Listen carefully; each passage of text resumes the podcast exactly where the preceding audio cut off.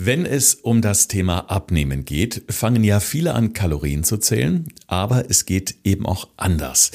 Die sogenannte Korea-Diät ist gerade in aller Munde, im wahrsten Sinne des Wortes, und wird als der gesunde Schlankmacher gehypt, auch im Netz, gerade in den sozialen Netzwerken.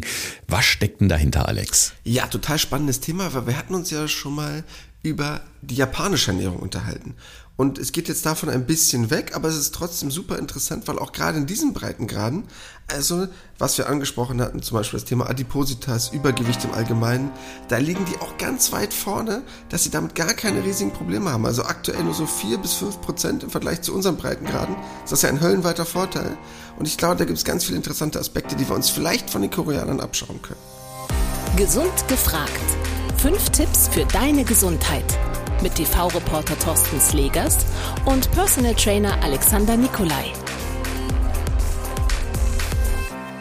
Damit willkommen zu einer neuen Podcast-Folge. Sehr schön, dass ihr wieder dabei seid. Wir hoffen natürlich, ihr liegt jetzt irgendwo ganz entspannt im Garten auf dem Balkon bei diesem traumhaften Wetter. Und äh, wenn man da mal so ein bisschen an sich runterschaut, also mir geht das immer so, Alex, denke ich so, mm, so vor dem äh, Beach-Urlaub, äh, ne, könnten da noch so ein paar Pfunde vielleicht weg. Und darum finde ich das heutige Thema mit der Korea-Diät wirklich sehr, sehr spannend.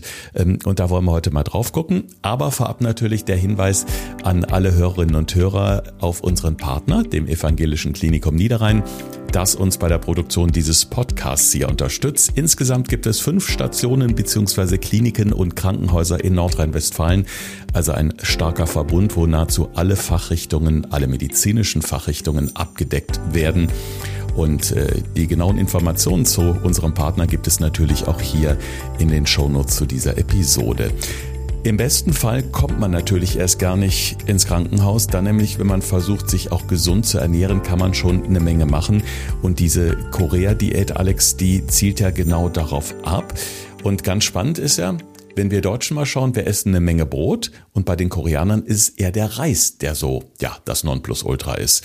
Und äh, wie sieht denn da so ein typisches Gericht aus bei denen? Wie kann man sich das vorstellen? Ja, in Deutschland würden wir es vielleicht so eine klassische Bowl nennen. Das ist ja mittlerweile so ein Begriff, der irgendwie Einzug gehalten hat. Damit kann man es vielleicht noch am ehesten vergleichen.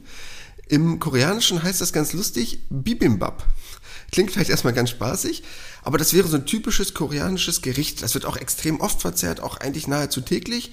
Ist so eine Mischung aus Reis, gesundem Gemüse, mageres Fleisch oder Fisch und hat auch ganz vielen fermentierten Zutaten. Da kommen wir wahrscheinlich später nochmal zu. Und dadurch hat es wirklich eine sehr gute Proteinquelle, dann eine Quelle von gesunden Kohlenhydraten und das halt alles auch noch sehr, sehr mager gerade auch in Kombination mit diesen fermentierten Geschichten, wie zum Beispiel Kimchi, gehen wir später vielleicht nochmal drauf ein. Also das ist eigentlich so ein klassisches Gericht, was da eigentlich jeden Tag verzehrt wird. Bibimbap und Kimchi, ich bin sehr gespannt. Naja, man sagt ja auch, die Gerichte sind sehr kollagenhaltig und da fällt mir natürlich direkt ein bei Kollagen tolle Haut, schöne Haut, glatte Haut.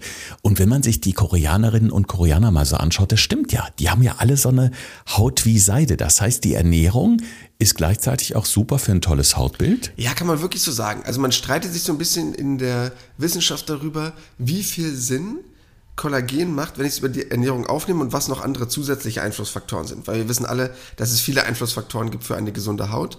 Aber natürlich grundlegend erstmal und ich bin auch ein wirklich riesengroßer Freund von Kollagen, weil es auch schon in mehreren Studien sehr gut untersucht wurde und es auch wirklich sehr viele positive Effekte hat, wenn man supplementiert.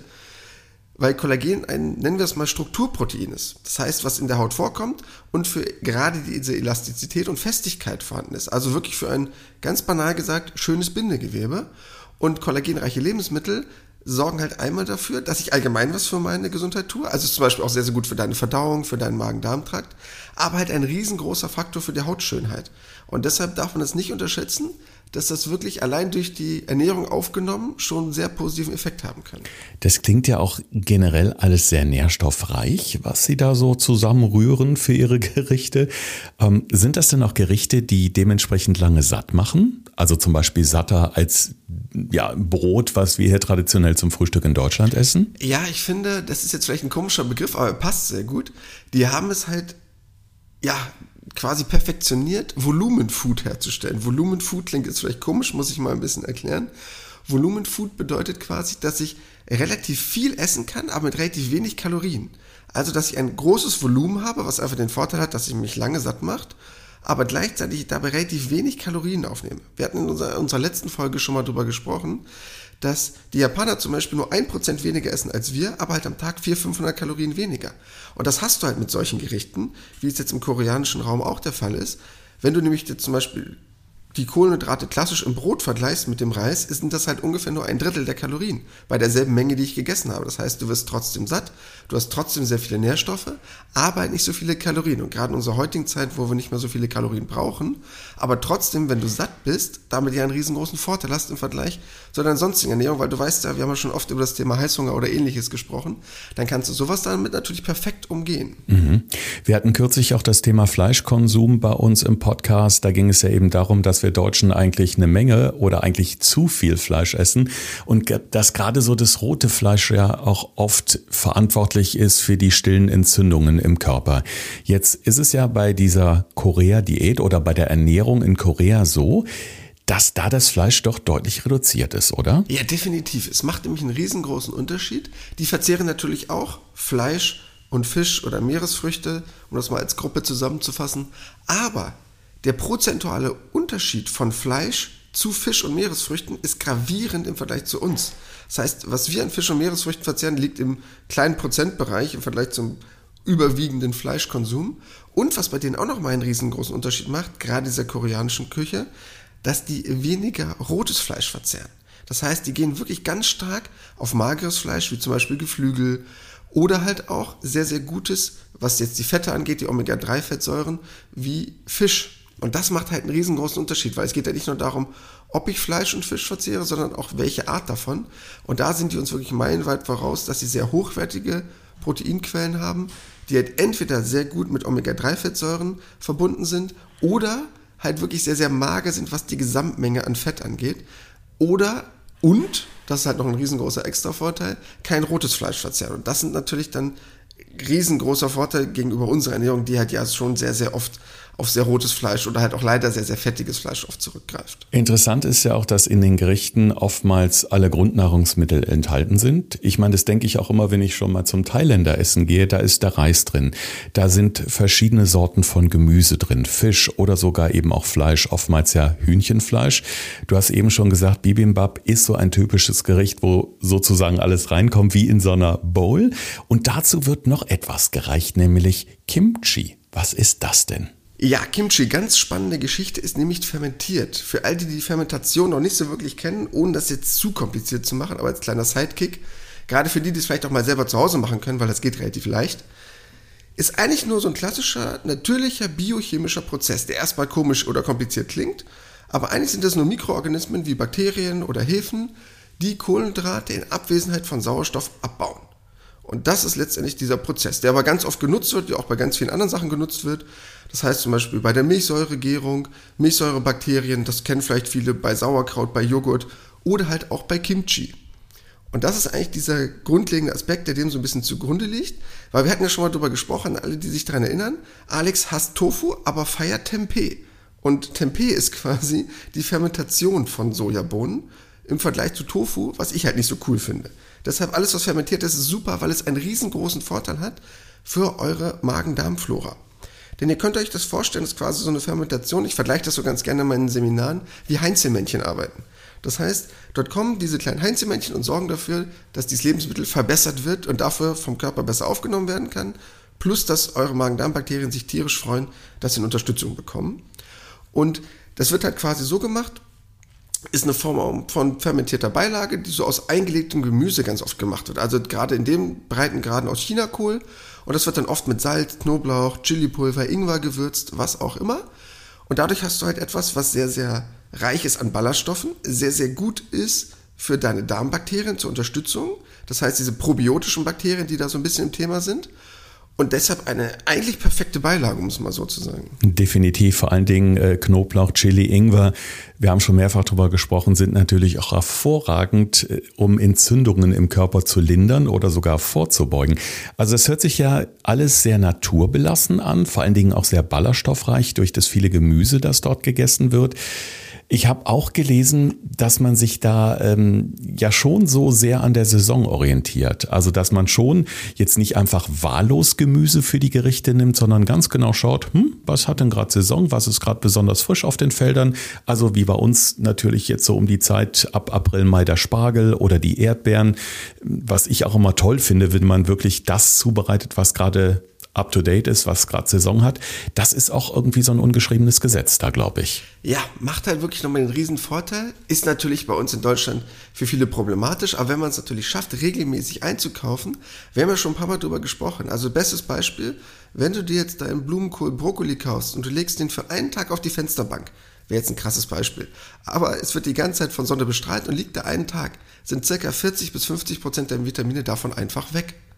Und das ist halt ein Riesenwert. Und wenn man es schafft, und das ist gerade im koreanischen Raum ganz oft der Fall, dass sie wirklich immer saisonale Produkte benutzen, hast du halt einmal immer sehr, sehr frische Lebensmittel, allein vom Geschmacklichen, aber parallel halt auch sehr, sehr nährstoffreiche Lebensmittel, weil umso schneller es quasi vom Feld in den Mund kommt, wie ich immer so gerne sage, umso besser ist es. Und das ist natürlich gerade bei solchen Sachen sehr, sehr praktisch, weil wenn du diese klassische Reisbowl dir jetzt vorstellst oder dieses Bibimbap, wie sie es jetzt dort vor Ort getauft haben, kannst du das halt sehr gut immer wieder saisonal anpassen, weil du da ja komplett frei bist in der Gestaltung. Und deshalb dafür eigentlich echt perfekt. Also auf jeden Fall was, was man auch mal so mehr in unsere Küche äh, ja implementieren könnte, wenn man dann an die Zutaten rankommt. Aber ich glaube, das Entscheidende ist einfach auch, dass wir hier in Deutschland mal wieder sagen, wir wir kochen wieder mehr selber, wir bereiten wieder mehr frisch die Lebensmittel zu, um eben da möglichst viele Vitamine und ballaststoffreiche Dinge eben auch drin zu haben. Fisch, Hülsenfrüchte, weiß ich, bist du eh ein Riesenfan aufgrund ne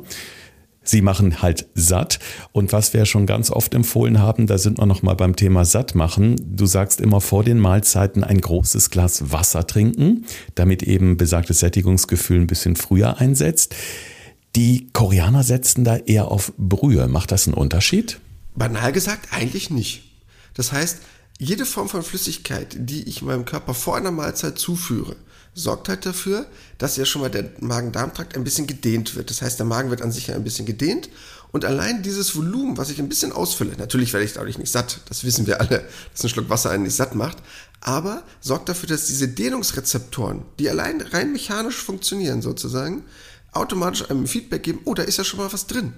Und bei denen gibt es so eine Rinderbrühe zum Beispiel, die heißt dann Guck, oder es gibt auch eine Kimchi-Suppe und die sorgen einfach dafür, dass ich mit wiederum, wie ich es vorhin schon mal gesagt habe, so eine Art Volumenfood hier erzeuge, also relativ schnell zu einem Sättigungsgefühl komme, weil nämlich dort auch ein ganz interessanter Aspekt ist, den wir auch schon mal angesprochen haben. Die lassen sich mehr Zeit beim Essen. Und dadurch kommt es halt auch zustande, wenn ich jetzt zum Beispiel vorab noch das zu mir führe, so eine leichte Suppe mit wenig Kalorien, danach noch eine Hauptmahlzeit. Also wenn man schaut, wie lange die Koreaner essen, ich habe es extra vorher nochmal recherchiert, die liegen im Schnitt bei 20 bis 25 Minuten für eine Mahlzeit. Und wir Deutschen liegen jenseits unter der 20-Minuten-Marke. Und das macht halt wirklich letztendlich auch einen riesengroßen Unterschied, was unser Sättigungsempfinden angeht. Und das ist ja ein riesengroßer Aspekt, gerade für die Leute, wo es vielleicht darum geht, das Gewicht zu halten oder das Gewicht zu reduzieren. Wenn du vom Kopf her satt bist, Thorsten, korrigiere mich, wenn es bei dir anders ist, dann hast du auch wesentlich weniger Lust auf Süßigkeiten oder hast wesentlich weniger Heißhunger, wenn du erstmal das Gefühl von Sättigung überhaupt erreicht hast in der Diät. Kann ich nur unterstreichen. Ich meine, das Essen wird ja da auch viel mehr zelebriert, weil es eigentlich auch so ein ja in Anführungszeichen Event ist. Man nimmt sich einfach die Zeit dafür und macht das eben nicht so wie bei uns in Deutschland zwischen Tür und Angel mal an die nächste Gyros oder Pommesbude und dann hoppla hopp in sieben bis zehn Minuten rein damit. Habe ich ja auch oft gemacht und danach kommt dann das berühmte äh, Schnitzelkoma oder was auch immer. Jetzt setzt man natürlich auch sehr auf Tee. Also die Pause in Korea, während wir hier in Deutschland ganz gerne mal den Latte Macchiato schlürfen an der Kaffeebar oder in der Kantine, macht man sich da eben auch die Mühe, einen Tee zubereiten. Oder besser gesagt, man nimmt sich die Zeit dafür. Und ich finde, das ist ja auch so ein ganz entscheidender Faktor. Wenn ich Dinge in Ruhe tue, egal jetzt ob Essen oder Trinken, macht das ja was auch mit uns. Also wir sind ruhiger, wir nehmen uns automatisch mehr Zeit. Und jetzt frage ich mich nur, ja, welcher Tee ist denn jetzt wirklich ideal, um auch so ein bisschen ja die Figur äh, zu unterstützen? Was fällt so in diese Schlankmacher-Kategorie? Weil ich sag manchmal, der grüne Tee alternativ zum Kaffee, den Pfefferminztee, vielleicht wenn ich ein bisschen Bauchschmerzen habe.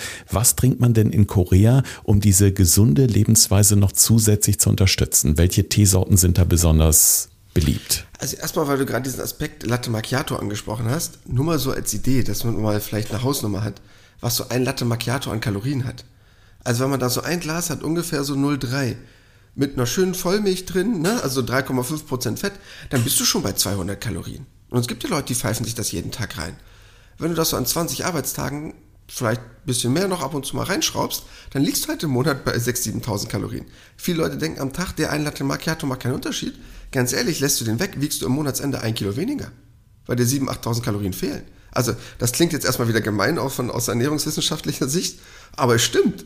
Und wenn du das jetzt tauschen würdest gegen zum Beispiel, gerade bei denen ist sehr beliebt, grüner Tee, hast du einen riesen Pluspunkt, weil keine Kalorien, plus parallel sehr viele Antioxidantien für gesundheitsfördernde Aspekte, wird auch noch oft zum Beispiel ergänzt durch, gibt es bei uns nicht so wirklich, aber Gerstentee, Jujube-Tee, sagt jetzt vielleicht vielen nicht unbedingt was, aber da kannst du eigentlich nichts mit falsch machen, großartig, wenn du diese Richtung grüner Tee abwanderst, weil du dort ganz viele positive Eigenschaften hast, unabhängig jetzt von diesem rein kalorischen Aspekt, was diese antioxidativen Punkte angeht, wo du immer einen Vorteil hast zu den klassischen Getränken, die wir leider hier so saufen. Ja. Ich denke die ganze Zeit so, das klingt ja alles total schön und total gesund und aus ernährungswissenschaftlicher Sicht ja auch sehr vernünftig, wie die Menschen sich da ernähren. Jetzt muss man natürlich auch bei Korea dran denken, es gibt natürlich auch eine sehr junge Generation, die natürlich auch beispielsweise in den sozialen Netzwerken unterwegs ist und die natürlich auch die andere Welt, also jenseits der wirklich ganz traditionellen gesunden Ernährung mitbekommt. Wie ist denn das so in, in puncto Süßigkeiten? Sind die Kids oder die Teenies nicht irgendwie auch mal scharf auf Süßigkeiten? Chips, Schokolade etc. Wie sind da so die Erfahrungen oder wie ist da so die Studienlage? Da gibt es ja bestimmt Vergleiche. Ja, es ist total spannend, dass leider, muss ich wirklich sagen, umso jünger der Koreaner ist, umso mehr Schwachsinn ist er leider. Das heißt, die werden quasi von uns angesteckt im negativen Sinne. Denn ich habe extra mal geguckt, einmal wie lange zum Beispiel diese Essenszeiten sind, wie oft die am Tag, wie regelmäßig sie essen, auch was sie äh, konsumieren, wie viel sie außer Haus konsumieren. Und natürlich ist es klar, dass die jüngere Generation auch viel unterwegs ist, auch jobtechnisch vielleicht noch mehr eingebunden ist und deshalb mehr außer Haus verzehrt. Aber dort halten auch schon so ein bisschen mehr Fastfood-Geschichten Einzug und auch schon ein paar mehr Süßigkeiten. Und da werden auch oft Mahlzeiten komplett ausgelassen oder weggelassen. Also der klassische, traditionelle Koreaner, der ist da wirklich noch stark im Vorteil. Bei der jüngeren Generation wird es schon so ein bisschen schluderiger, muss man wirklich sagen. Und deshalb gerade die greifen schon mal eher zu den Süßigkeiten oder zum Fastfood. Aber der traditionelle Koreaner, bei dem ist es zum Glück noch äh, sehr, sehr gesund und extrem traditionsbehaftet. Auch ganz oft, was äh, die selber Herstellung angeht und auch sehr, sehr lange Essenszeiten, wie du es gerade eben auch erwähnt hast, dieses Zelebrieren des Essens. Zum Glück noch eine gewisse Tradition, die da bewahrt wird. Die Korea-Diät, also der erste Schritt zu einer gesünderen Ernährung, zu mehr Gesundheit. Probiert es mal aus. Wir denken, es lohnt sich auf jeden Fall auch mal wirklich eine längere Zeit aushalten und einfach mal auf die frischen Produkte setzen. Die wichtigsten Punkte aus dieser Folge haben wir natürlich nochmal für euch zusammengefasst in unseren fünf Tipps für deine Gesundheit. Thorsten fragt, Alexander antwortet. In diesem Podcast erfährst du alles über Ernährung und Fitness. Einfach erklärt und mit konkreten Tipps für deinen Alltag. Ja, Tipp Nummer eins: Volumenfood. Das heißt, probiert auf Nahrungsmittel zu setzen, die erstens natürlich möglichst gesund sind, naturbelassen sind, unverarbeitet, ich glaube, das ist klar, aber an denen ich mich wirklich satt essen kann, weil sie relativ wenig Kalorien haben. Und wenn es das Ziel sein sollte, dass jemand probiert abzunehmen, ist das ein riesengroßer Mehrwert. Dann Punkt Nummer zwei, klingt vielleicht erstmal komisch, aber fermentierte Produkte kann man auch wirklich selber herstellen. Ist total einfach. Also einfach mal googeln. Es gibt schon sogenannte Fermentations-Starterpakete, so nenne ich es jetzt einfach mal, die vielleicht 30, 40 Euro kosten. Deshalb einfach mal sich trauen, mal neue Wege zu gehen und vielleicht selber mal was zu fermentieren. Ja, dann etwas, was mir an der koreanischen Küche sehr gut gefällt, nämlich dieses klassische Glas Wasser davor. Ob es jetzt nun bei uns das Glas Wasser davor ist oder bei denen ist es diese leichte Rinderbrühe, die ganz oft dieses Guck, was verzehrt wird grobe Orientierung, wenn ich am Tag vor jeder Mahlzeit ein Glas Wasser trinke, weiß man durch Studien, dass man automatisch ca. 10-12% weniger Kalorien zu sich nimmt. Und das macht wirklich am Ende des Tages immer in der Gesamtbilanz einen riesengroßen Unterschied. Tipp Nummer 4, Proteine. Ihr wisst, gerade auch aufgrund meiner Passion als Personal Trainer, Proteine finde ich super wichtig. Aber es macht halt einen Unterschied, was für Proteine. Und da sind uns gerade in diesem Bereich Korea die Menschen extrem voraus, weil sie sehr stark auf mageres Fleisch setzen, einmal was den Fettanteil angeht, aber parallel halt ganz viel auch auf Fisch und Meeresfrüchte zurückgreifen, die halt einfach sehr, sehr gute Omega-3-Fettsäuren haben und das halt verbunden mit einem sehr guten Aminosäureprofil, also sehr, sehr gute Proteine. Und deshalb probiert mal vielleicht ein bisschen vom Fleisch weg hin zum Fisch, beziehungsweise hin zum mageren Fleisch zu kommen, weg von diesem vielen roten Fleisch, was wir ganz oft verzehren, was Thorsten vorhin schon mal erwähnt hatte, was diese Silent Inflammation, also diese versteckten, bösen unentdeckten Entzündungen verursachen können im Körper. Und als letzter Tipp, der grüne Tee. Probiert mal, ich will euch gar nicht euren Latte Macchiato oder ähnliche Getränke wegnehmen, aber wenn man sich überlegt, dass sowas mit 200, 250 Kalorien reinschlagen kann, ist das echt ein Mordswert, wenn man davon am Tag ein oder zwei trinkt. Das ist wie eine komplette Mahlzeit bald. Deshalb probiert mal bitte grünen Tee aus. Ich bin gespannt, was ihr dazu sagen werdet. Ja, es sind auf jeden Fall eine Menge Tipps dabei, die man ziemlich unkompliziert umsetzen kann. Und gerade jetzt, wo die Tage wieder wärmer bzw. heißer werden. Es ist ja wirklich traumhaftes, schönes Sommerwetter schon seit geraumer Zeit. Da tun einfach auch die leichten Gerichte gut, gerade auch über Mittag. Wir würden uns sehr freuen, wenn ihr vielleicht auch mal bei Instagram vorbeischaut. Podcast Gesund gefragt heißen wir. Folgt uns da gerne, empfiehlt uns gerne weiter und scrollt auch mal gerne in unseren Shownotes zu dieser Episode runter, sofern ihr gerade bei Apple Podcasts oder Spotify hört. Da gibt es nochmal alle Informationen zu unserem Partner, dem Evangelischen Klinikum Niederrhein und seinen Kliniken und Krankenhäusern in Nordrhein-Westfalen. Wir beide freuen uns, wenn ihr nächste Woche wieder dabei seid. Bis dahin, bleibt schön gesund. Das war Gesund gefragt. Der Expertentalk mit Thorsten Slegers und Alexander Nikolai. Wenn es dir gefallen hat, abonniere gerne unseren Podcast und verpasse keine neue Folge mehr.